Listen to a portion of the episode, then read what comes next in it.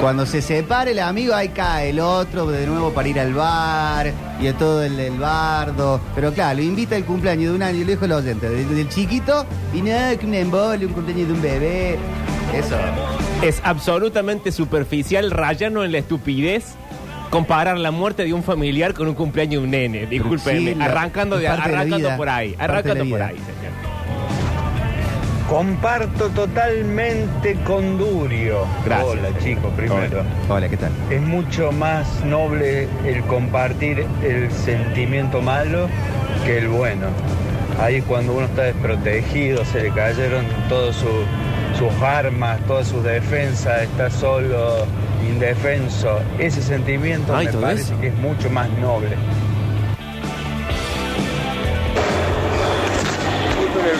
Muchachos. Yo todo audio, todo mensaje que mando a todo el mundo, un beso, los quiero mucho a todos. Esa, está en dos tiros.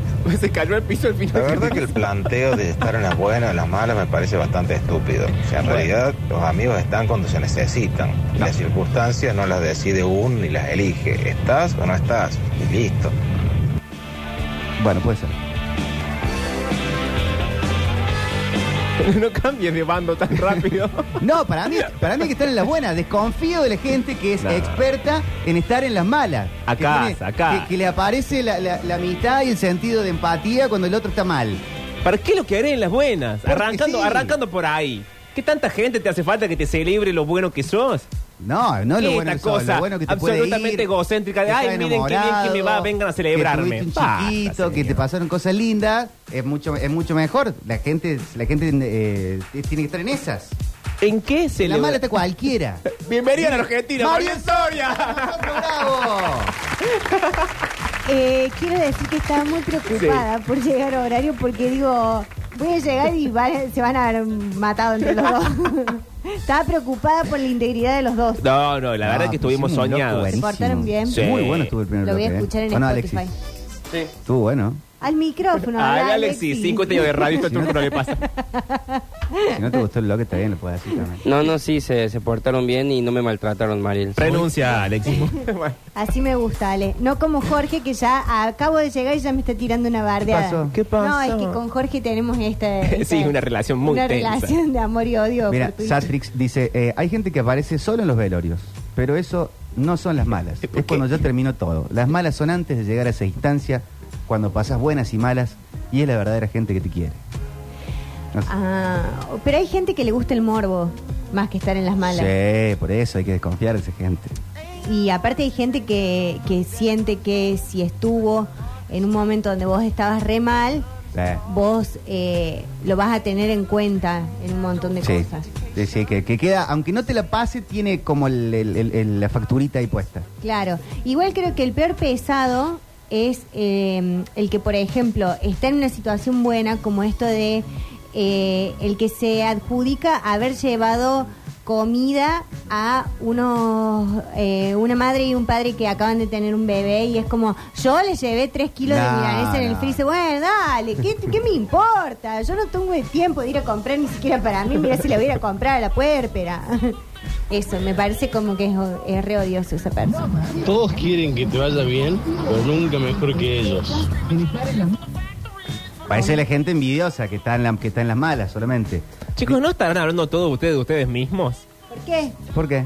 Y porque me sorprende que se junten con este tipo de gente. No, yo no me junto Que, con que, ese haya- tipo que de vayan gente. por la vida desconfiando de la gente que se presenta, a, no sé, ante la muerte de un familiar, por caso. No, no, no, yo al contrario, yo me junto con gente Eh. que, que está comprobado, chequeado, que está que, que en las buenas brillan más todavía.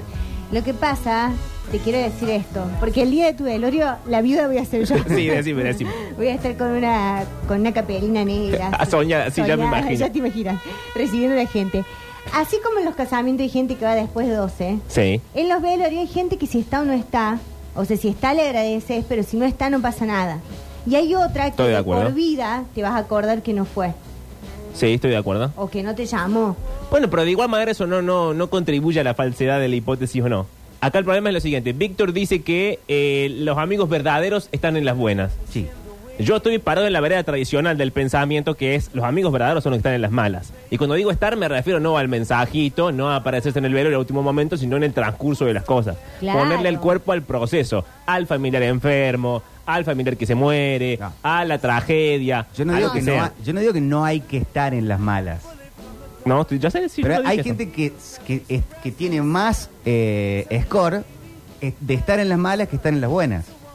Pero eso no hace la calidad de la persona. Sí. No, Pero ¿por qué me te hace parece falta que- tanta gente que Estoy te rodee en tratando tu de cumpleaños? Si no, no, entiendo no es- esa no- manía. no tiene que ser el cumpleaños. no tiene que ser el cumpleaños. Pero una cosa es te- se- tener un problema, Sí. te, te separas, estás mal, se te muere un familiar. Bueno, más vale que está bueno tener gente cerca en ese momento. Sí.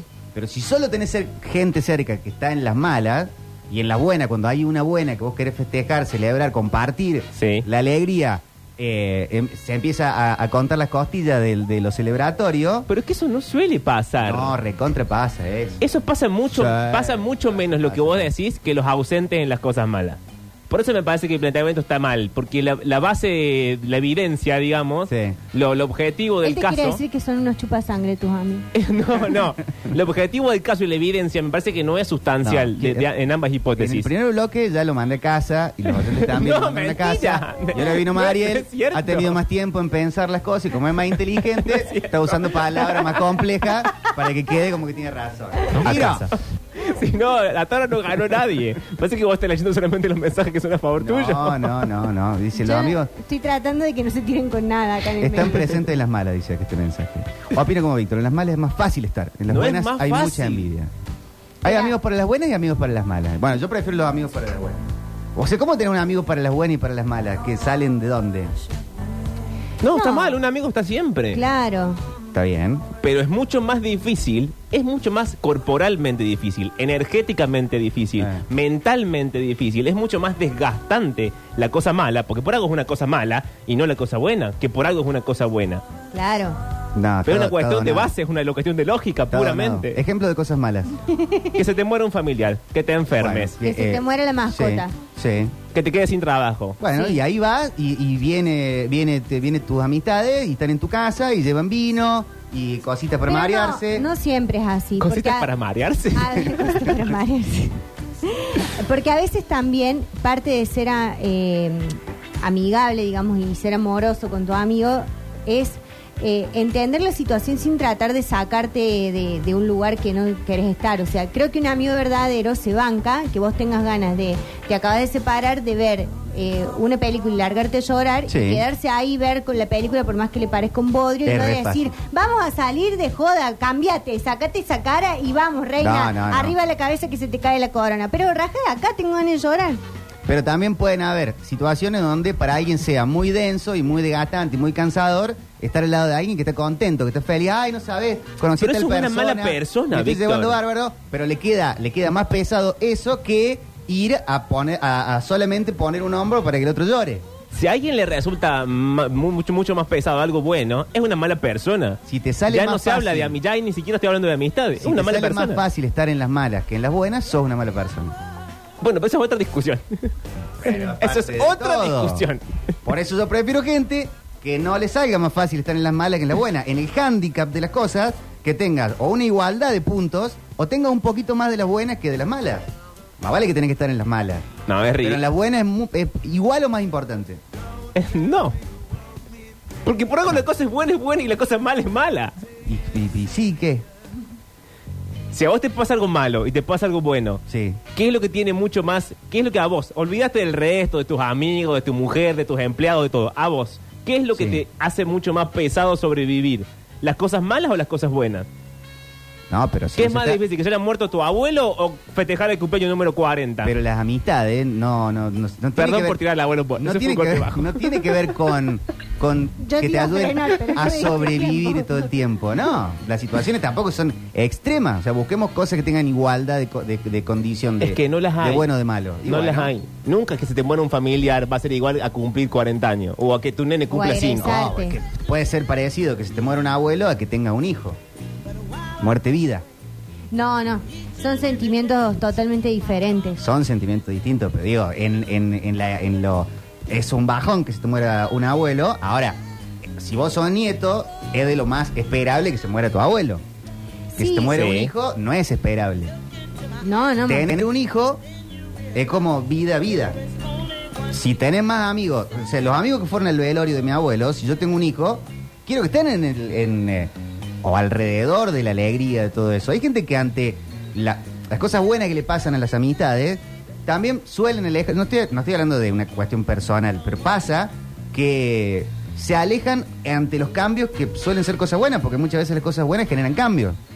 Entonces ya no sos igual, ya no estás de la misma manera, eh, ya tus prioridades cambiaron y hay amistades que se les complica mucho en, encolumnarse en esas nuevas prioridades que pueden tener la gente que va creciendo, cambiando y madurando.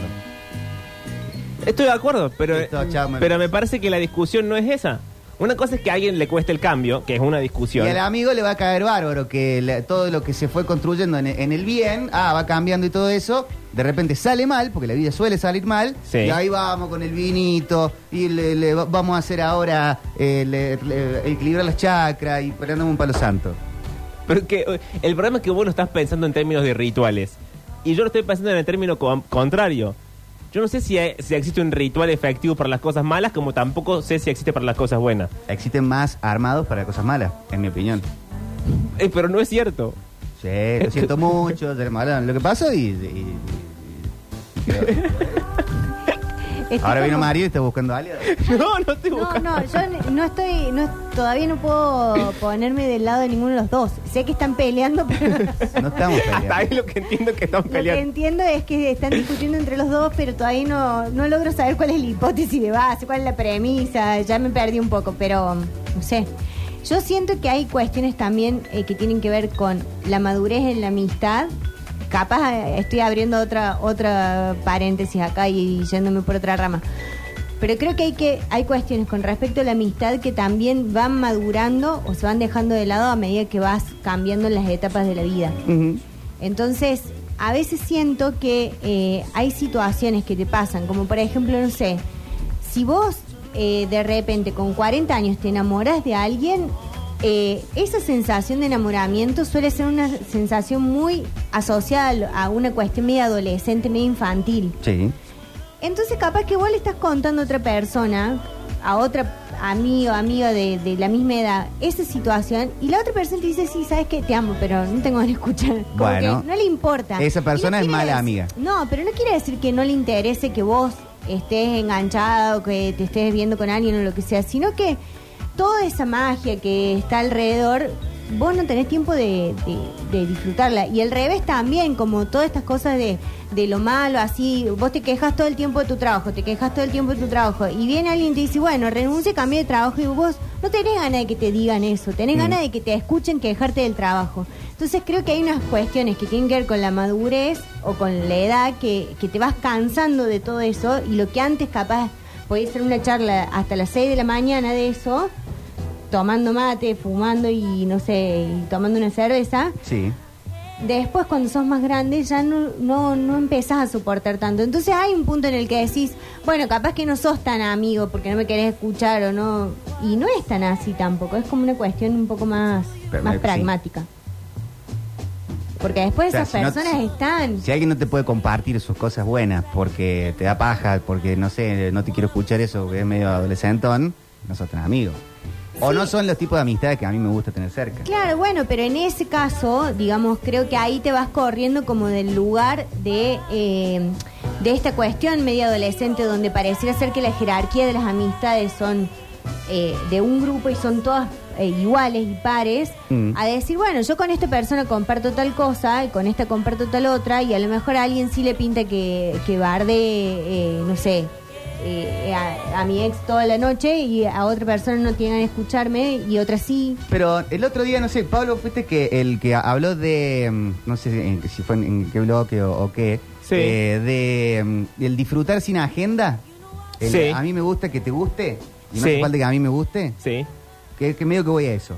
El, no sé, ahora sí, eh, caso personal. En mis amigos, eh, en los últimos 20 años pasamos de estar más tiempo hablando de. Antes hablábamos más de Bob Dylan, los Beatles, este, tal banda, tal banda, tal banda, tal banda, película, serie, película, serie. Y de repente ahora con algunos es lo que hicieron sus hijos, cómo están ellos, contentos con ellos, con sus parejas. Y no son, yo no soy padre. Y a mí me pone contento que ellos estén contentos. Pero hay alguna otra gente que eso les da paja escuchar. Porque no tienen ganas de escuchar de un pañal y lo, y lo que sea. A mí, y a mí el- el concepto del pañal no me importa tanto como que ellos están contentos contándome todo eso. Y disfruto de verlos felices y, y estar alrededor de su felicidad, cumpleaños los chicos, y quiero ir a, a verlos.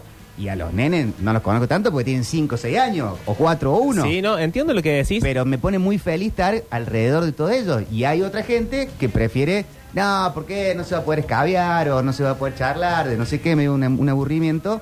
Y a eso es lo que yo voy por ahí en lo de estar en las buenas. Claro, lo que pasa es que ese planteamiento al, al cual yo acompaño, estoy de acuerdo, al mismo tiempo, comparado con algo malo, me parece enteramente superficial, digamos. Sí. Si- me parece que las cosas buenas, el cumpleaños del nene, que vos te pongas de novio, que, no sé, que tu esposa quede embarazada, etcétera, es una felicidad que se entiende por sí misma. No le hace falta ni, ni cubrirla, y te digo más, tampoco sé si le hace falta tanto acompañamiento. Y, pero entonces, Uno ¿por qué puede es? querer compartir, uno puede querer celebrar con sus seres queridos, etcétera. Pero per se no le hace falta una gran carga de, de gente alrededor. En cambio, cuando te pasa algo malo, cuando uno está eh, inevitablemente solo y vulnerable y no en su mejor momento, te hace falta sí o sí gente que te sostenga. Es impensado estar mal y estar solo. No, no podés, no- al ser humano no, no, no, te, no tenés las herramientas por una cuestión emocional, por una cuestión física, para sostenerte vos mismo. Ni en el discurso, ni en la vida real, ni en lo que haces, ni en tu día a día. No podés, sencillamente, si no te acompañan. En las cosas felices, vos podés transitarlas solo. No te hace falta un coro de gente que te sostenga porque vos estás sostenido por la misma felicidad, porque está tu esposa, porque está el nenito, porque están, van a ser papás, porque se casaron. Ah, bueno, pero las cosas en todos son- estos casos. La alegría son lindas compartirlas. Por supuesto que sí, pero vos la estás compartiendo con toda esa gente. Y no, No si- es que en la alegría casi nunca estás solo. Claro. Por eso no, no te hace falta más gente. pero en la- En la tristeza siempre está solo. Hay una demanda porque a, a lo mejor ni siquiera te, te- en la tristeza no eh, el estado de, de tristeza es como tan invasivo que te ocupa la mente, te ocupa el cuerpo, te ocupa todo que a veces no te basta solamente con las personas que tenés muy muy cerca. Digo, si si a vos se te murió tu abuelo y capaz que también lo sentís como eh, un alivio que cualquier persona, por más que no sea tu grupo de amigos, que son los que estuvieron con vos en ese momento, también se acerque y te diga algo lindo, que te acompañe. O sea, en eso sí hay como una, una energía eh, eh, un poco más expansiva que hace, que genera una demanda. Pero en las cosas estas de celebratorias de, de la pareja, la familia que se va armando, vos podés estar acompañado con tu familia, pero vos sos también un ser social con tus amigos, con la gente que vos creciste. Entonces es Sí. muy lógico que quieras compartir eso con tus amistades y que tus amistades se encolumnen en función de tu alegría, más allá de si es o no es la agenda de ellos. Y sobre todo si no es la agenda de ellos. Entonces sí hace falta que, te que se te acompañe. No, es- no es, no es que tiene que ser un coro que te sostenga o que te estén celebrando las cosas, pero sentirte acompañado y sentir que vos podés compartir tu alegría hace que estés más alegre y que la alegría Por supuesto se que multiplique y, y- y dure más. Sí, pero lo que, lo que yo quiero recalcar como Pasa diferencia... parecido con la, con la tristeza, pasa, pasa muy parecido con la tristeza. No, Que- no, no pasa, de- no pasa parecido porque hay una cosa que te hace la tristeza que no te hace la felicidad. La tristeza te deja indefenso. La felicidad no te deja indefenso. La felicidad es como, para si, si fuese física, la felicidad sería como un campo de fuerza. Sí. Si la tristeza fuese física, sería un completo abandono, sería un agujero negro. Pero ah, Entonces, siempre, hay tristeza, hay duelos que, que, que- que refuerzan a la, a la gente. Sí, Hay- pero, hay- Sí, el pero transi- vos tenés que transitar lo el duelo. Transitando es durísimo. el estado de indefensión de las cosas malas no es estado de indefensión en las cosas Vos buenas. ves gente que, que está de duelo en un, en un velorio y hasta, o sea, los más, más cercanos que han estado, hay veces que los ves y decís, está transformado en un caballero eh, espartano, pujatense, porque se hace cargo de todo, porque va eh, de este lado, estás como, no sé, en un rush de, de- de la propia tristeza, depende de cómo vos la transites y qué haces con eso. Sí, pero en ese Sí. momento, específicamente del velorio, es como un momento como de, no sé, como Sí, de shock. de shock y, y también un poco que, que te pones en una postura para, para pasar ese momento. Pero digo, todo el proceso de después del duelo, que a veces lleva hasta años, y el duelo de un montón de pérdidas, no solamente de pérdida física de una persona, o sea, de, de, de que esto, del duelo que te echen de un trabajo, Sí. de separarte, de que, no sé, de pelearte con un amigo, todos esos duelos eh, son procesos y a veces pasa que esa gente que a lo mejor te escucha sin, sin juzgar tanto, creo que el, eh, el error que cometemos eh, las personas cuando pensamos que somos, que estamos siendo amigables con, con, al- con un amigo, es eh, decirle las cosas como las resolveríamos nosotros No, bueno, en claro. nuestro estado, sin tener en cuenta el estado de la otra persona. Pero es otra cosa. Bueno, pero ahí no sé si hay tanta amistad. O sea, yo he llegado al punto de que hay cosas que digo, no se las cuento más a esta persona porque lo único que siento es un juicio de valor. Claro, te da nada como más. un, un- un consejo, en tu lugar. No, bueno, eso es un bajón. Sí, o sea, En las buenas y en las malas es un bajón. Eso. ¿Sabes lo que haría yo? Eh, sí, no sé. No sé, es como, es raro, pero tampoco eh, podés andar con el eh, amiguistómetro por Sí, todos lados como si hubiese un, un manual y un, una... Ojalá se la- llame amigómetro, que es más fácil de decir. Una mala, dos buenas. Una mala, dos buenas. Una mala, dos buenas. amiguistómetro. ¿Está esperando Octavio? Sí, ¿En para este salir. eh, no, en este momento no. O sea, está esperando para darle la señal ok. eh, y para que salga. ¿Qué espere? Porque ¿qué hace que no está acá? Discutiendo de esto. Él seguramente diría algo completamente personal que nos dejaría todos en bola y no le podríamos No, responder. él diría algo que terminaríamos llorando, después vos haces Les una vamos a cosa preguntar igual. filosófica, Ay, ay, ay. ¿Cómo En me las hace buenas, entender? después yo me voy y todo llorando. Todo fue una confusión. Los Cadillacs LFC. En el próximo bloque entonces sale Octavio desde Qatar.